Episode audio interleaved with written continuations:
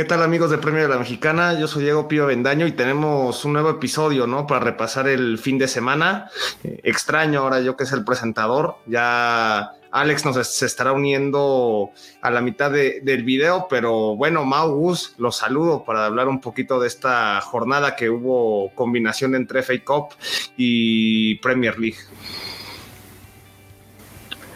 ¿Qué tal, pibe Gus? Eh, un gusto estar acá para comentar lo que pasó en un fin de semana raro. Eh, cuatro partidos de Premier League, cuatro partidos eh, de FA Cup, pero muchísimo que platicar del Chelsea de que si bien pasó de ronda, no fue teniendo un, buen partido, un buen segundo tiempo, el City que eh, va por todas, el Tottenham regresa a la victoria y, platicaremos también sobre si Ole Gunnar Solskjaer tiene que seguir en el banquillo de los Red Devils. Sí, Mau, pibe. Hoy me puse la del Madrid pensando que íbamos a hablar de, Champions, pibe, pero, pero no, ya, fue, ya vi que Mau se puso la del Madrid en ese programa, eh, apoyando al Madrid en, eh, en, esa fase contra el Liverpool. Pero sí, mucho que nos dejó esta jornada rara con partidos de Premier y de FA Cup, como decía Mau, ya tenemos semifinalistas para FA Cup y un partido de locos, ¿no? El West Ham Arsenal, que ya estaremos hablando. Eh, el Arsenal remontó un 3-0 increíble, pero bueno, ya, ya, me estaré luciendo eh, cuando analicemos ese, ese partido. Sí, cara, llegaste tarde, ¿no? A la cita, Gus, pero pues ya, ya hay rivalidad aparte de la que se tiene en Premier League. Y sí, justamente toca primero hablar del el partido que inauguró esta fecha adicional de Premier para, para tocar algunos partidos pendientes que tenían. En este caso, el Fulham recibía en Craven Cottage a Leeds United, partido donde los Whites terminan ganando, primero con un gol de Patrick Bamford al 29, después seguido por Jackie Anderson que igualaría el marcador para después Rafinha pondría el 2-1 y con esto el equipo de Bielsa sigue escalando posiciones y sabemos, ¿no? Que la, que la permanencia básicamente ya es un hecho para este buen equipo. ¿Cómo viste el partido, Mau?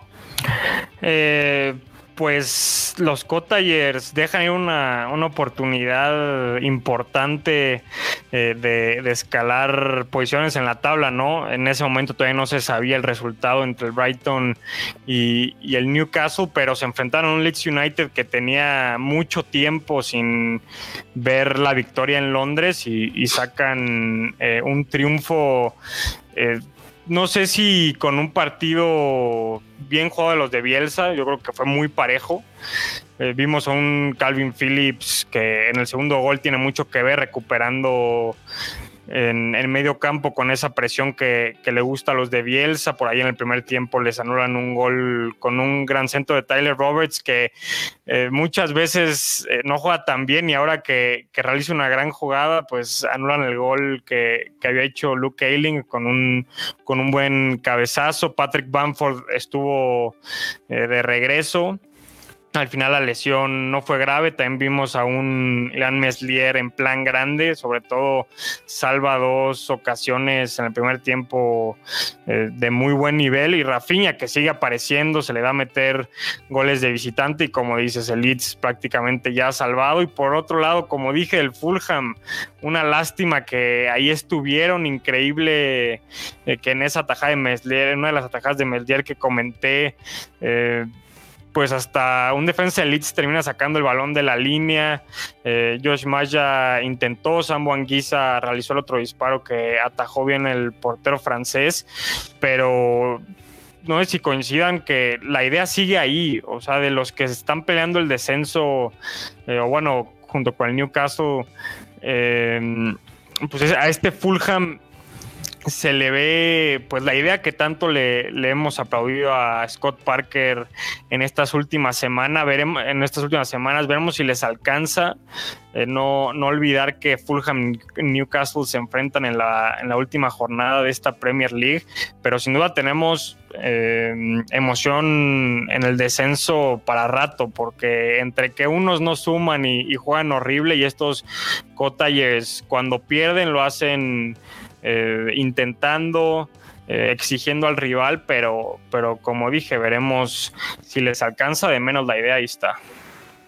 Sí, creo que el Fulham, eh, como hemos dicho, eh, creemos que se va a salvar, ¿no? Porque vemos un Newcastle que no está jugando nada, que ahorita analizaremos su partido. Pero el Fulham, el Fulham ha subido muchísimo de nivel, ¿no? Desde que empezó la temporada ha cambiado mucho la idea de este equipo. Y sí, la verdad es que era un partido clave, como decía Mau, ¿no? Porque el Newcastle jugaba después contra el Brighton, eh, le metieron tres goles. Si el Fulham ganaba, pasaba al Newcastle y salía de la zona de descenso. Pero creo que, como dice Mau, la idea la tiene este equipo de Scott Parker y, sin duda se ve un mucho mejor equipo que el equipo de Steve Bruce. Sí, correcto. Y bueno, antes que nada vamos a pasar un poco a los saludos. Aquí Arga nos saluda con hola chicos, buenas noches. Eric Murillo también, hey, ¿qué tal chicos? Y justamente Arga preguntaba, ¿no? Que si el Fulham se salvará del descenso todo parece ser que se decidirá en la última fecha, ¿no? Cuando se enfrenten estos dos equipos en la jornada del cierre de la campaña. Promete bastante por cómo están pasando las cosas. Yo también soy partidario que Scott Parker y compañía se salvan, pero hay que esperar, hay que esperar, porque faltan varios partidos y ahora sí que el margen de error es mínimo. Cualquiera que ceda puntos podría ya quedarse envuelto en, el descenso, ¿no? Y, ya, el día sábado teníamos ahora sí la primera parte de los cuartos de final de la FA Cup, comenzando desde muy temprano, pues el Bournemouth perdía 3-0 contra el Southampton. Eh, en el Vitality Stadium, ¿no? Este Bournemouth dirigido por Jonathan Woodgate, eh, sorprendentemente el mejor del partido es nada más y nada menos que eh, Nathan Redmond, que ha tenido una temporada a la baja, pero salió inspirado, salió bastante inspirado con dos golecitos y además una asistencia en el primer gol a Musa Genepo. ¿Cómo viste este partido, Gus? Para ya que los Saints están pues soñando en un, en un trofeo, no sé si sea tan realista verlos en la final, pero al menos ya están en la antesala.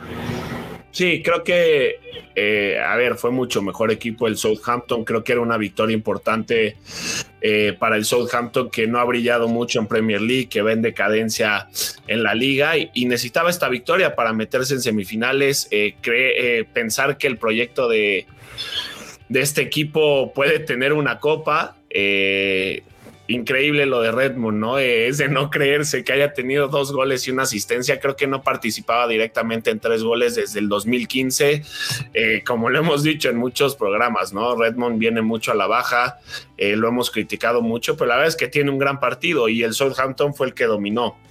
Sí, el Bournemouth por ahí tuvo jugadas de peligro, pero el Southampton fue mejor equipo y como digo, ¿no? Eh, creo que victoria muy importante para el Southampton que sueña con una copa, ¿no? Y, sueña más porque, a ver, si vemos las semifinales, no le, no le tocó, digamos, el equipo o los equipos más difíciles, ¿no? Pensando que la otra llave es el City contra el Chelsea y que el Leicester City viene de, quedar eliminado en la Europa League, eh, viene con muchas bajas aunque le pega un Manchester United, creo que el Southampton por ahí tiene una mínima posibilidad, pero puede pensar en una final.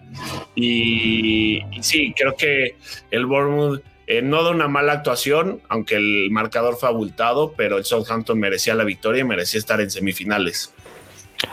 Sí, la verdad, eh, como dice Gus, impresionante cómo las últimas semanas hemos estado mencionando este Southampton que eh, no a principio de temporada, como eh, pues estaban en Europa, llegaron a ser líderes y, finalmente no pasa nada con ellos y ahora nos sorprenden estando en semifinales y, podrían estar en, en competiciones continentales en la próxima temporada. Entonces será muy interesante. También coincido con Gus que que pues de los semifinalistas pues le tocó eh, uno de los menos eh, complicados y, veremos si los Saints pueden levantar este título de, de, FA Cup que no lo hacen desde el 76 y sin duda sería eh, pues una gran noticia al, proyecto de Ralph, para el, proyecto de Ralph Hasenhotl y pues, los Cherries que ahí están peleando en Championship. Veremos si les alcanza eh, para volver a Premier. Se les extraña ahí con, con Jack Wilshere que tenjo este partido en, en, media cancha. Entonces, pues veremos al final de campaña si, si mínimo se meten a playoff y pelean para estar en la mejor liga del mundo la próxima campaña. Sí, mucha esperanza, ¿no? Para los dos equipos. que regrese ¿no? a, mis gones. Solo brilla en el arco. Después de tantas lesiones por pasar por el Bournemouth, West Ham, eh, le ha costado muchísimo regresar a, ese nivel que le vimos con el Arsenal. Sí, al menos creo que aquí está un poquito más asentado y bien dice Mau, veremos si logra regresar a Premier League la próxima campaña. Bueno, sobre todo un empujón anímico por este Southampton que llevaba varios partidos sin ver la victoria. Veamos si ahora esto se, ve reflejado en Premier League, donde es importante que comiencen a puntuar al menos eh, varios partidos hilando victorias, ya, ya veremos. Pero siguiendo justamente en el FA Cup, el siguiente partido el día sábado el Everton recibía en Goodison Park al Manchester City, partido ya sabemos donde el City tuvo la iniciativa y aunque parecía que se podían ir eh, a la larga, de hecho, bueno, a, penales directamente, Ilkay Gundogan al 84 metería el primer gol ahí empujando el balón con la cabeza y luego Kevin De Bruyne en el 90 finiquetaría la cosa para que el Manchester City nuevamente sea semifinalista en FA Cup, ¿no? Creo que ya no es sorpresa que este equipo año con año al menos llega a estas instancias en, las, en las copas nacionales. ¿Cómo viste el partido, Mau? Eh, la verdad, el partido en el primer tiempo tuvo la misma tónica de, del partido entre estos dos que tuvieron en Premier League hace unas cuantas semanas. Un Manchester City paseando el balón pero sin ninguna idea eh, muy chato eh, los, los, de Pep en esta ocasión y, los de Carleto con una línea de, con una línea de cinco bien parados pero pues muy poco al frente con Richarlison y Calvert Lewin porque pues sí prácticamente ningún contragolpe eh, peligroso. Entonces tuvo que llegar Kevin De Bruyne a, solucionar este atasco que estaban teniendo eh, los Citizens, porque sin, la llegada del belga, eh, sin la entrada del belga, prácticamente no hubo ocasiones hasta que eh, Gundogan con ese cabezazo mete el gol. Que, que adelantaba en ese momento a los de Pep y, pues sí, por poco le sale a los de Carleto.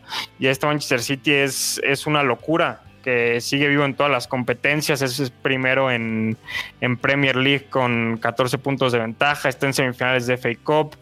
Uno de los favoritos para llevarse la Champions League y finalista contra el Tottenham en, en Carabao Cup. Pero cuando se complica aparece el talento, aparece gente con con mucha creatividad desde la banca y, mala suerte o, mm, no, no quiero decir fracaso porque no, no es así, pero este Everton en Premier League las últimas jornadas no ha estado tan bien, entonces podía ser una vía importante para llegar a Europa esta de, de FA Cup, pero como dije, durante todo el partido se vio muy poco.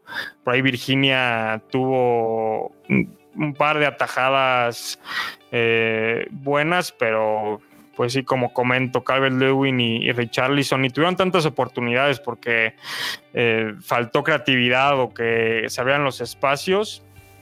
Y, y Sigurdsson no tuvo la llegada que, muchas veces le vemos, entonces veremos si, si están en Europa por medio de Premier League.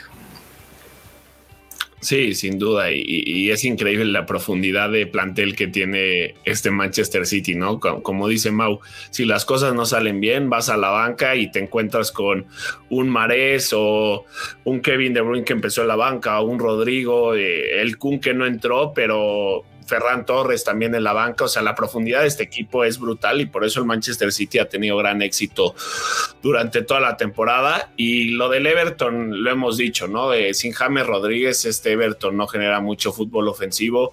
Han tratado que, que Sigurdsson sea, sea el creador, pero eh, ya, ya comparar Sigurdsson con James, no. O sea, eh, Sigurdsson tuvo sus buenos años en Premier League, pero ya no es el mismo. Y sin duda a este Everton le falta mucho fútbol ofensivo. Por eso nada, estuvieron dos remates al arco. Y cuando no aprovechas, eh, tienes un rival enfrente que es imparable. Sí, mayor repliegue sin James y veremos cómo cierra el Everton la campaña porque Europa sigue siendo el objetivo. Pero ahora volviendo a saltar a Premier League, toca hablar con el segundo equipo favorito de Gus y no quiere, de, y aparte de los Gunners, ¿no? Y en este caso el Brighton sorprende y se desquita después de fallar tantos goles en las últimas semanas, anotando un 3 a 0 contra este Newcastle, donde ya pedimos la cabeza de Steve Bruce, bueno, después de casi media temporada, ¿no? Que ya ha pasado. ¿Cómo viste, Gus, la actuación de estas Eagles que tratan de empujarse más afuera de la zona de descenso para ya no tener más preocupaciones? No, a ver, eh, primero hay que decir que el nivel de Dani Welbeck en estas últimas jornadas es brutal. O sea, estamos viendo a un Dani Welbeck de, sus mejores temporadas, ¿no? En, estas últimas tres o dos jornadas, el gol que mete es un gran gol. Eh, muy parecido al de Trozar, que igual hay que decirlo, ¿no? Trozar ha sido pieza clave en estas últimas jornadas para que el Brighton sume y trate de alejarse un poco de, esta zona de descenso.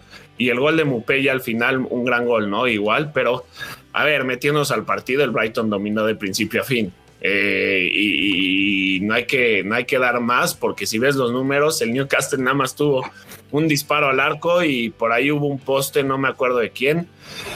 Y no hubo más del Newcastle, nada más el 34% de la posesión, eh, un partido terrible de este equipo de, Steve Bruce. La verdad es que fue un Brighton, eh, a ver, eh, es el Brighton de siempre, pero ahora sí las metieron, ¿no? es el Brighton que le gusta tener la posesión de la pelota, generar fútbol ofensivo y, pues salieron, Trozar salió inspirado, Danny Welbeck, Mupei salió igual inspirado y una victoria muy importante del Brighton, ¿no? Que ya se aleja cuatro puntos del Newcastle y pues parece ser que mi predicción se está, se está poniendo difícil, pero hay que ver, ¿no? Hay que ver cómo cierra, pero sí, se ve, se ve difícil que el Brighton descienda y más este, por el nivel que, que, que trae este equipo de Steve Bruce, ¿no? Es, realmente es increíble que, que no que la directiva de este equipo no haya corrido Steve Bruce desde antes. Eh, hemos dicho, ¿no? La flor de Steve Bruce que al 90 empatan los partidos o, lo ganan, pero esta flor ya, ya, ya debe estar ya en el descenso, ¿no? Hay que decirlo, ¿no? Equipos como el Newcastle que con muy buenos jugadores y podrían tener un fútbol totalmente diferente, eh, eh, no juega nada, ¿no? Eh, preferimos, y lo hemos dicho, ¿no? Este Fulham de Scott Parker que, ha hecho mejores las cosas y, ver al Newcastle sí, deprime por los jugadores que tiene y por cómo juega y sin una idea futbolística. Entonces, pues sí, gran victoria del Brighton merecida y, y pues a ver el Newcastle Fulham, ¿no? creo que va a estar muy interesante esa pelea por el descenso. Mira, pibe, voy a dejar, no voy a comentar nada del Newcastle para que tú complementes. Ajá, para que complementes lo que, lo que dijo Gus sobre Steve Bruce y demás. Pero el Brighton es que juega muy bien. A mí me gusta mucho, pero como dice Gus, nada más es cosa de que, de que la metan. Porque eh, las ideas están, eh, las llegadas están también, pero muchas veces eh, al no tener delanteros eh, tan certeros, pues les termina, les termina pesando justamente en esa estadística novedosa de los goles esperados, pues vemos que el Brighton pues estaría en Europa prácticamente, ¿no? Entonces, yo, yo sí pienso que ya se, salva este equipo de Graham Potter y ahora sí, pibe, te dejo que, que critiques como, como quieras a Steve Bruce, que sí es una lástima, con todo y el regreso de Almirón al frente, ideas nulas. Oye, pibe, perdón, perdón. Sí, dale, dale. Veía un dato que es brutal, eh, que el Newcastle no gana nada más ha ganado dos partidos en sus últimos 94 partidos que juega como visitante. 11 empates y 81 derrotas. es, brutal lo de este equipo, ¿no? No, muy triste. Y sí, eh, creo que ya, ya repetir, ¿no? Lo mismo. Steve Bruce ha sido superado por este equipo. Eh, no, no tiene el tamaño para, para dirigirlos. Eh, están siendo inoperantes, pierden otro jugador. Ahora Isaac Hayden en el medio campo, en la medular, sale lesionado, se ve un poco grave, se veía cómo lo sacaron en camilla después de ese golpe en la, en la rodilla. para mí desciende, para mí no hay, no hay de otras. Básicamente están dependiendo de lo, de lo que el Fulham esté dejando de hacer. Ya bien lo decíamos, si el Fulham se llevaba los tres puntos de Craven Cottage, estaríamos hablando de que ya, ya, ya lo rebasaban. Entonces es cuestión de tiempo para que este Newcastle caiga y es una muerte anunciada después de que no vendieron el equipo, que tampoco hubiera sido tan positivo por el sentido reputacional. Pero creo que al final del día era de esperarse con, con este director técnico bastante pues bastante bajo de nivel. Ah, sus ideas han sido superadas. Hay que ver, hay que ver cómo, cómo la flor de Steve Bruce, porque sorprende, sorprende luego eh, semana tras semana, pero para mí es el favorito a descender, sin contar ya los otros dos equipos que básicamente ya se ven en Championship la próxima campaña. Pero avanzar para el día domingo. Y antes saludamos a, a, Nación Red Devil, que nos hace un honor aquí de acompañarnos esta noche. Y también a José Julián Méndez Paredes del Dios que elegí Genacho, que ya hablaremos ahorita en este día domingo. Pero antes toca hablar. Lamentablemente no está Alex para que se regodee de, de otro resultado positivo de los Blues, porque el Chelsea derrotaba al Sheffield United en el FA Cup y se volvía también otro de los semifinalistas en esta competición que se enfrentará al Manchester City. Ahí te pregunto, Mau, ¿cómo viste este partido donde los Blues ganaron 2 a 0 frente a un Sheffield que ya sabemos, ¿no? Esta temporada para ellos ha, llegado a su fin desde que se fue Chris Wilder. Sí, no, no fue el partido más brillante para los de Tuchel que se fueron adelante en el marcador después de un disparo de Chilwell que Oliver Norwood termina por desviar. Eh, pero en el inicio del segundo tiempo y gran parte de él, el Sheffield puso en predicamentos a la defensa eh, de los Blues.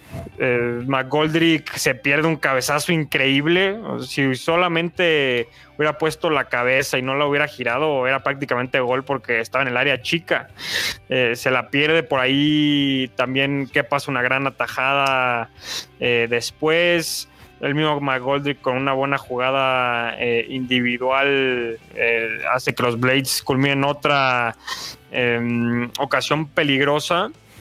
Pero, pero sí, mira que sin tener un buen partido sacan la eliminatoria. Veremos si pueden repetir ese doblete de FA Cup y Champions eh, de la temporada con, con Di Matteo.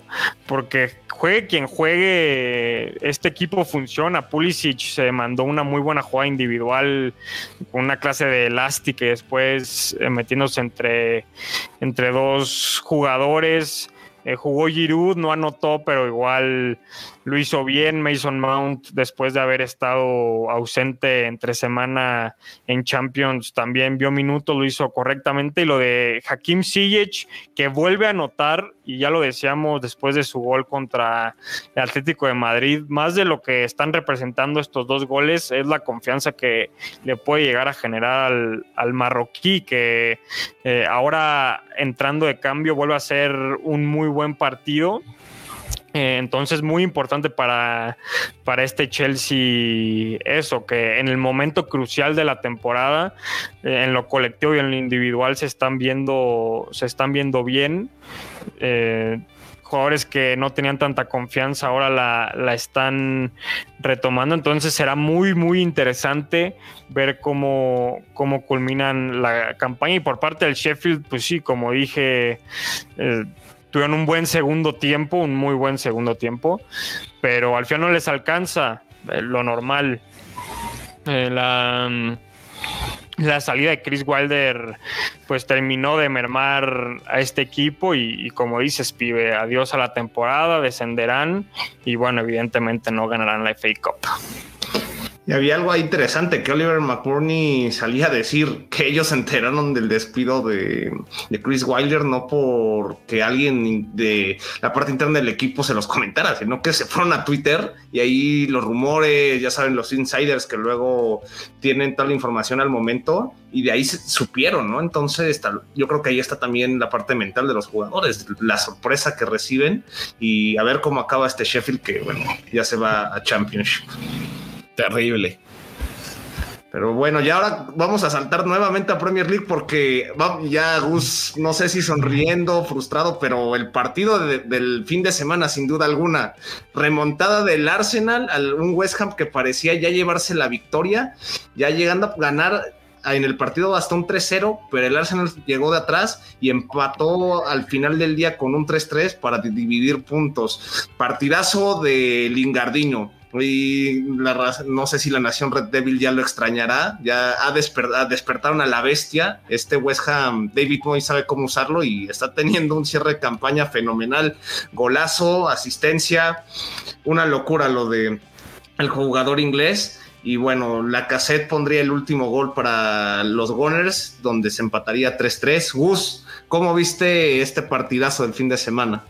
Sí, eh, un juego de locos, pero a ver, hay que decirlo, partidazo de Lingard y partidazo de Alexander Lacazette, que no me canso de decirlo, que merece tener muchos más minutos en este Arsenal, que para mí, a ver, eh, y me atrevo a decirlo y a lo mejor sea fuerte lo que digo, pero para mí Alexander Lacazette ha tenido mucho mejor temporada que Pierre-Emerick Aubameyang y que merece más minutos y que Mikel Arteta se debe dar cuenta, ¿no? Eh, del nivel que que el francés trae desde, me atrevo a decir que desde hace dos o tres meses que lleva en un gran nivel el francés y que puede jugar junto a Pierre Emerick y lo vimos en este partido, ¿no? Eh, no hay por qué mandar uno a la banca y al otro de titular. Eh, gran partido en la cassette. Pero sí, a ver, fueron los primeros 20 minutos, fueron los que mataron al Arsenal. Primero un golazo de Lingard, nada que hacer, la verdad, de una pegada tremenda. Y después el segundo gol, una falta que comete Bukayo Saka, se, acaba, se queda reclamando medio equipo. Llega Lingard, aprovecha, se duermen todos y se la da Bowen para que, para que defina, que para mí colabora mucho eh, en ese gol. Eh, pudo hacer más porque era su primer poste. Y ya el tercer gol llegaría en un centro que remataría a Micael Antonio y después Thomas Solchek desvía y que hasta Miquel Antonio no quería ni celebrarlo porque decía, a ver, eh, va a ser fuera de lugar, la tocó Thomas Soucek, pero creo que Chambers lo habilitaba. Y, bueno, ¿no? Eh, se iba 3-0 el Arsenal, se veía muy difícil porque sí tenía la pelota el Arsenal, pero no, no es que estuvieran generando mucho fútbol ofensivo. Y después apareció, ¿no? La cassette con esa media vuelta en el área que acaban marcando autogol de Thomas Soucek, que no pasaba que alguien metiera gol y después autogol desde el 2019 que Connor Cody lo hizo pero después el Arsenal la verdad es que eh, generó mucho, ¿no? Y también se salvó porque el West Ham tuvo varias, tuvo una de Miquel Antonio, una diagonal matona que eh, no sé cómo la vieron ustedes, para mí es una falla tremenda, eh, creo que llega forzado Miquel Antonio que acaba dejándolo en el poste, pero estás en el área chica, ¿no? esas hay que meterlas.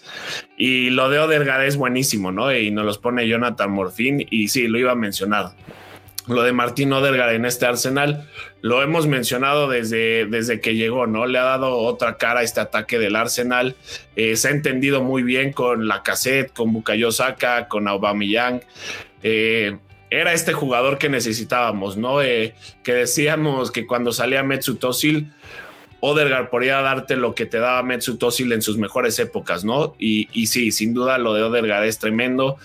Ojalá, ojalá se quede, ¿no? Pero se ve muy difícil porque eh, la playera que traigo, el equipo, el equipo se lo, sin duda va a ser muy difícil que nos los venda, ¿no? Eh, creo que eh, más por el nivel que está mostrando, ¿no? Con el Arsenal va a ser muy difícil que se quede.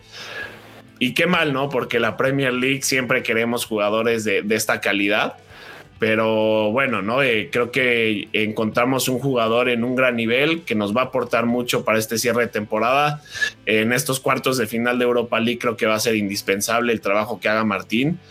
Y pues sí, una remontada, la verdad es que, sabe a victoria, ¿no? Porque le quitas al West Ham eh, dos puntos muy importantes que están peleando en puestos de Champions League y también sacas un punto importante por ahí si todavía quieres soñar en puestos de Europa, ¿no? Eh, creo que eh, Mikel Arteta puede estar contento porque nunca bajaron los brazos y porque se da cuenta que tiene un gran jugador que para mí el Arsenal eh, no sé, no le ha dado la oportunidad que se merece eh, eh, y, ha mostrado muchas cosas, ¿no? De lo que es la cassette y también Pepe, ¿no? Nicolás Pepe que entró de cambio y le pones asistencia a la cassette en el último gol, que lo hemos dicho, ¿no?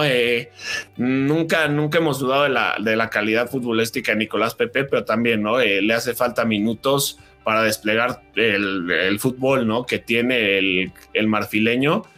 Y pues sí, ¿no? Creo que el West Ham se va muy triste porque eran eh, dos puntos muy importantes para eh, los puestos de Champions y dejar ir eh, tres goles. creo que sí, David Moy se va. Creo que sacó varias canas después de este partido, ¿no? Y, increíble que en esta temporada ya son tres partidos en los que tres equipos llevan diferencia de tres goles y les acaban empatando, ¿no? No olvidar ese West versus Chelsea en el, en el inicio de temporada, que lo empata el Chelsea. Después ese West Ham Tottenham eh, también, ¿no? Eh, que acaban empatando 3-3 y ahora este Arsenal West Ham 3-3. Sí, ya decía aquí Arga, ¿no? El West Ham lo tenía hecho, pero la flor de Arteta, no sé si todavía lo bautizaremos así. Y sí, dos autogoles ayudaron a la remontada como dice Arga, y nació Red Devil, dice, a ver si logran fichar a Odegaard, al parecer ya piensan en negociaciones, todo depende de Zidane y su futuro. Si no, me gusta, tocará llamar al tío Floren a ver si, tú haces algo al respecto para, para que se quede en Londres. Sinceramente se ve muy difícil, ¿no? Porque, a ver, sabemos que a Odegaard en el Madrid le ha costado mucho, eh, no ha tenido los minutos, pero eh, es un jugador con mucho talento y el Madrid sabe, ¿no? Eh, sabe que tiene muchísimo talento y que a lo mejor necesitaba, ¿no? De, de, mandar seis mesecitos para que tuviera los minutos para que desplegara su fútbol y en el Arsenal los está encontrando, ¿no? Y creo que ya con este semestre el Madrid claramente va a ser muy difícil que lo venda. Ojalá, ¿no? Ojalá que se quede en el Arsenal porque hemos encontrado un nuevo Metsu Tosin. Sí, ya, ya tocará ver en el verano qué sucede y todo este fútbol estufa que luego se da. Pero avanzando nuevamente el FA Cup, yo creo que el partido más esperado de, la jornada era este Leicester United que recibía al Manchester, perdón, el Leicester City que recibía al Manchester United en el King Power Stadium y donde los Foxes terminan alzándose victoriosos, ¿no? Que Leji Genacho con un doblete, Yuri Tillemans pondría el otro del lado de los Foxes y Mason Greenwood anotaría del lado de los Red Devils. Han estado batallando en liga los dos para ver quién se queda con el segundo lugar de la tabla. Y aquí en Copa, pues el equipo de Brendan Rodgers parece ser que todavía tiene con el sueño de llevarse algún título esta temporada. ¿Cómo viste el partido, Mau? La verdad, justos vencedores los Foxes, sin dar un partido espectacular ni mucho menos, pero con lo suficiente ganan. Primero, pues se van al frente con un error en la salida de los Red Devils. Para mí también hay que señalar mucho lo de Harry Maguire, que eh, pues los Foxes estaban presionando de una manera que había que tocar el balón a una banda. Eh, en este caso, pues, el más cercano era Alex Telles y decide ir con Fred, que lo presionaron de muy buena forma. Y, pues el brasileño al fin no da un buen toque para, para Dean Henderson, la deja corta y, aprovecha y Nacho que, que, está encendido. Qué brutalidad lo del nigeriano. Yo creo que Rogers ha encontrado en esta dupla. Em, con Bardi y, el nigeriano pues una, una, buena forma de solventar las bajas de, Madison y de Harvey Barnes, ¿no? Eh, yo pensé que este Leicester se iba a caer completamente después de la baja de, estos dos y, bien, la verdad tiene eh, mucho gol en los últimos partidos, otra vez vimos a un Jamie Vardy pues no, no tan fino, por ahí en el inicio del del segundo tiempo tiene una, jugada muy clara después de llevarse a, Harry Maguire y, después de sacar un tiro eh, pues a primer poste, pero se antojaba más para eh, de parte interna disparar a, segundo.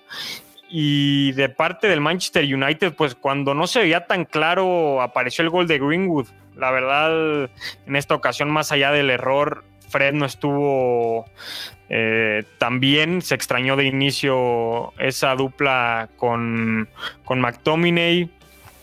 Eh, la jugada del gol con Pogba es muy buena, la pantalla de, Van de Beek que nos demuestra su calidad, una idea eh, impresionante. Luke Shaw entró faltando media hora, 20 minutos más o menos, junto con los Bruno, Cavani, una ola importante de cambios por parte de Ole Gunnar, que ni así las ideas eh, no se vieron tan claras. Es Michael le tapó un, tiro libre que iba al ángulo a Bruno Fernández, pero a ver, o sea, les pregunto si creen que Ole Gunnar se tiene que ir después de esto. Se ve complicado a esta altura de la temporada, siguen vivos en Europa League, eh, van a estar en Champions League, pero muchas veces este tipo de partidos, pues como que para empezar, a mí me sorprende que, por ejemplo, contra el Southampton en, aquel, en aquella goleada histórica, en ningún momento saca Bruno Fernández. Y, esos minutos terminan por hacer que, en este tipo de partidos el portugués no entre. ¿Por qué no mejor dosificar en ese tipo de, enfrentamientos o ya que el marcador está muy a tu favor? Y para partidos como este era una buena oportunidad para que el Manchester pasara a semifinales le, iba, le hubiese tocado contra el Southampton, donde evidentemente hubieran partido eh, como favoritos. Y ya en la final, eh, pues quién sabe qué hubiera pasado. Yo creo que eh, a final de campaña sí hay que revisar muy bien lo, de, lo del noruego, que por ahí se habla, lo quieren renovar, pero no sé ustedes qué piensen, que a final de temporada eh, se vaya, se quede, porque yo de momento, pues obviamente por las circunstancias y el contexto lo veo complicado. A ver, eh, yo, yo, pedía la cabeza de Ole Gunnar desde que quedan eliminados en Champions League, ¿no? Es cierto que en Premier League levantaron y estuvieron en la cima después, eh, cayeron brutalmente y hasta Ole Gunnar decía, no, no tenemos equipo para pelear por la Premier League, una mentalidad mediocre y después veíamos difícil la eliminatoria contra el Milan, sacan un partido muy importante y creo que la chamba de Ole Gunnar, que a mi parecer se va a ir acabando la temporada, creo que el Manchester United va a ir por un mejor director técnico, que hay que decirlo, ¿no? Ole Gunnar no hizo malas cosas, llegó en una crisis en este equipo y, levantó, pero eh, creo que la chamba de Ole Gunnar va a depender de lo que pase en Europa League. Eh, sin duda esta eliminatoria en FA es muy fuerte y, más por cómo la pierden, pero creo que eh, la chamba de, de Ole Gunnar va a depender en, eh, la Europa League, pero a mi parecer creo que acabando la temporada eh, ya no vamos a ver más a Ole Gunnar como director técnico del United, no creo que se va a quedar en la, institución, no sé, a lo mejor lo vamos a ver en las fuerzas básicas en las categorías de abajo, pero como director técnico creo que Ole Gunnar ya no va a seguir en este equipo. Sí, como dice Gus, al final tocará rendir cuentas ya una vez que acabe la temporada y de ahí ya sacar, ¿no? Conclusiones. Para mí se va a mantener, se va a mantener porque se ve muy difícil que deje ir el puesto de Champions, inclusive aunque no gane la Europa League. Ha habido una mejoría en ciertos aspectos del club posiblemente todavía no del ancho de lo que se espera en el Manchester United, de ese director técnico de renombre, de experiencia, pero también luego sabemos cómo opinan los Blazers y considerando ese factor, posiblemente se quede una temporada más. Depende mucho cómo cierre la campaña, ¿no? Pero si logra agarrar el boleta Champions, creo que con eso se, podría salvar con, lo que con lo que esperan los Blazers. Habrá ya, ya, ya veremos la recapitulación y qué pasan en estas próximas semanas pero por el momento creo que Solskjaer sigue teniendo su, su puesto asegurado.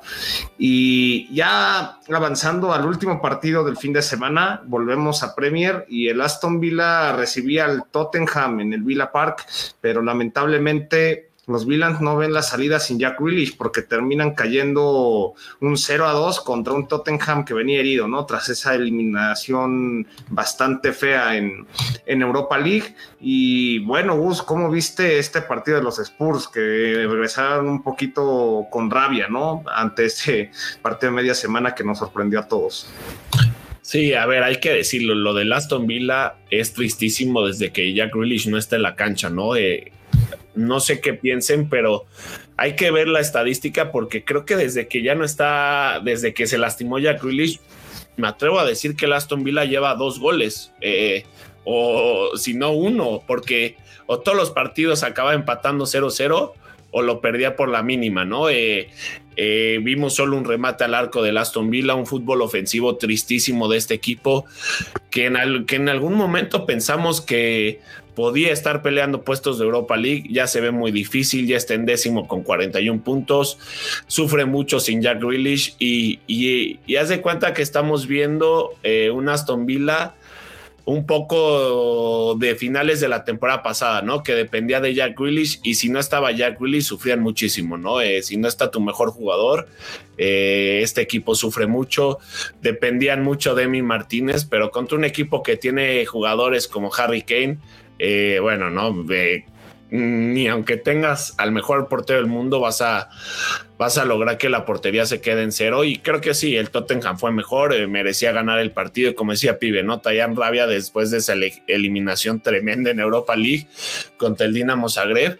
Y bien por Carlos Vinicius, ¿no? Que en Europa League brilló eh, en la fase de grupos y que en Premier League no recibía tanto la oportunidad de Mourinho. Y bueno, ¿no? En este partido bueno, no da un mal partido y se lleva y mete un gol, ¿no?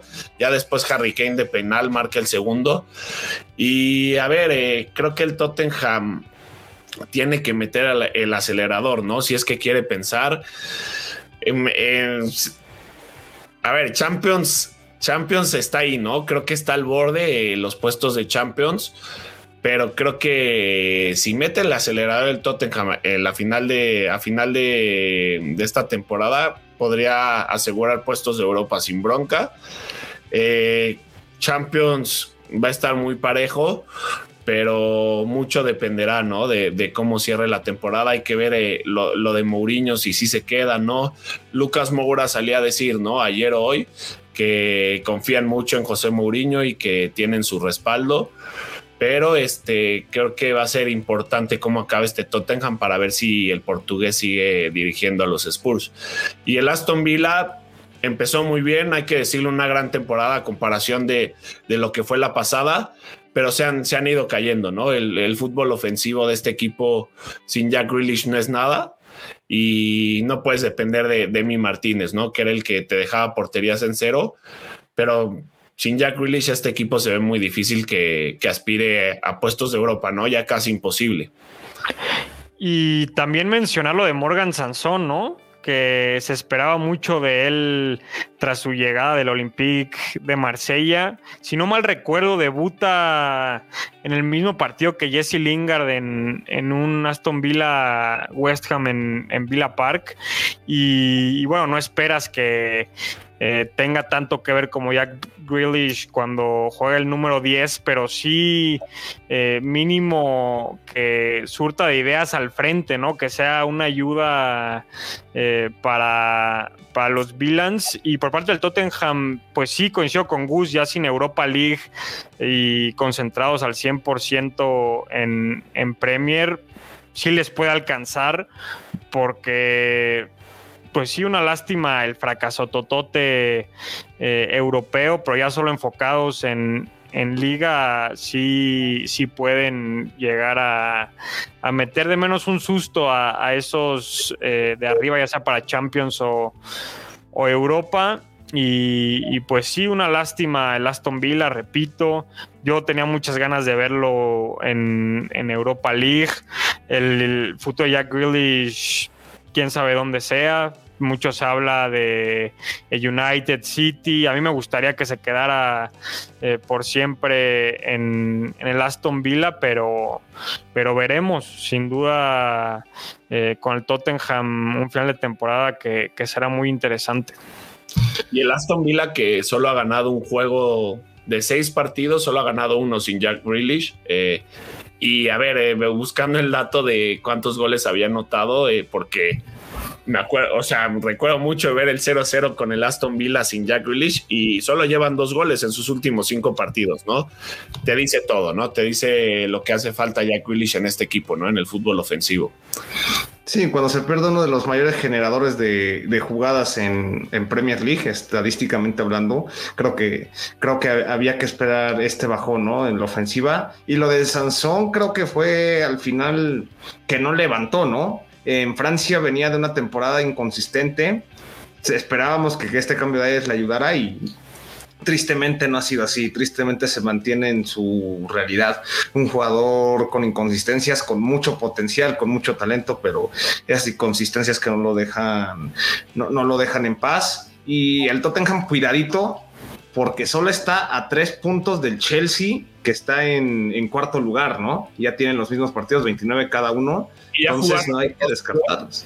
Ya jugaron. habría, que, habría que revisar, pero entiendo que sí, entiendo que, que ya, ya jugaron sus dos partidos. entonces ya. ya. no debería, ya no, ya no hay un enfrentamiento directo, pero de todas formas, si el Chelsea, aunque ha estado bastante sólido, si llegara a confiar, pues bueno, no, todavía no tiene asegurado la cuarta plaza, ¿no? Entonces, también en ese sentido vamos a ver una, un final de Premier League para ver quiénes son los cuatro que se van a Champions y los demás que se van a Europa League.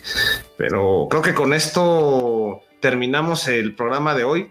Lamentablemente Alex ya no nos pudo acompañar, le mandamos un saludo. Ya no nada.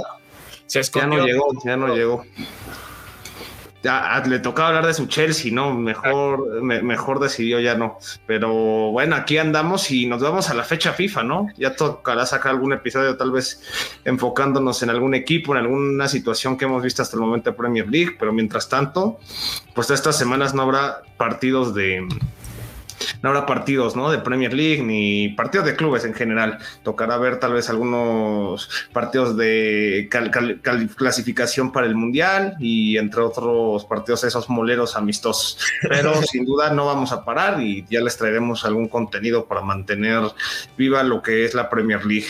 Así que pues vámonos, ¿no? No se olviden. ¿Qué pasó, Gus? Como dice Mo en uno de sus documentales, la verdad es que los partidos amistosos son horribles, ¿no? A nadie les gusta y, son aburridos. Sí, cara, ya, ya que acabe un, que acabe esta fecha FIFA y regresemos a la normalidad. Pero bueno, también hay partidos interesantes, uno que otro le, encanta en este tipo de partidos para ver cómo vienen las elecciones con cara al Mundial de Qatar. Y, nada, no se olviden de seguirnos en redes sociales, en Twitter como Premier la Miex, Instagram como Premier la Mexicana, en YouTube Premier la Mexicana. No se olviden darle suscribirse al canal y activar la campanita para que les lleguen las notificaciones siempre que subamos o estemos en directo. Y también en Spotify con el podcast que se pasa de forma audio en, en esa plataforma. Y nada, ahora sí, Gus, Mau, no sé si quieren agregar algo más. Pues nada, nada más estar al pendiente los jugadores de Premier League en, el parón. Eh, va a venir eh, bien este descanso a muchos equipos en, en, Premier League, pero bueno, aquí estaremos para comentar o agregar cualquier cosa importante. Pues bueno, eso fue todo el día de hoy y nos vemos el próximo programa.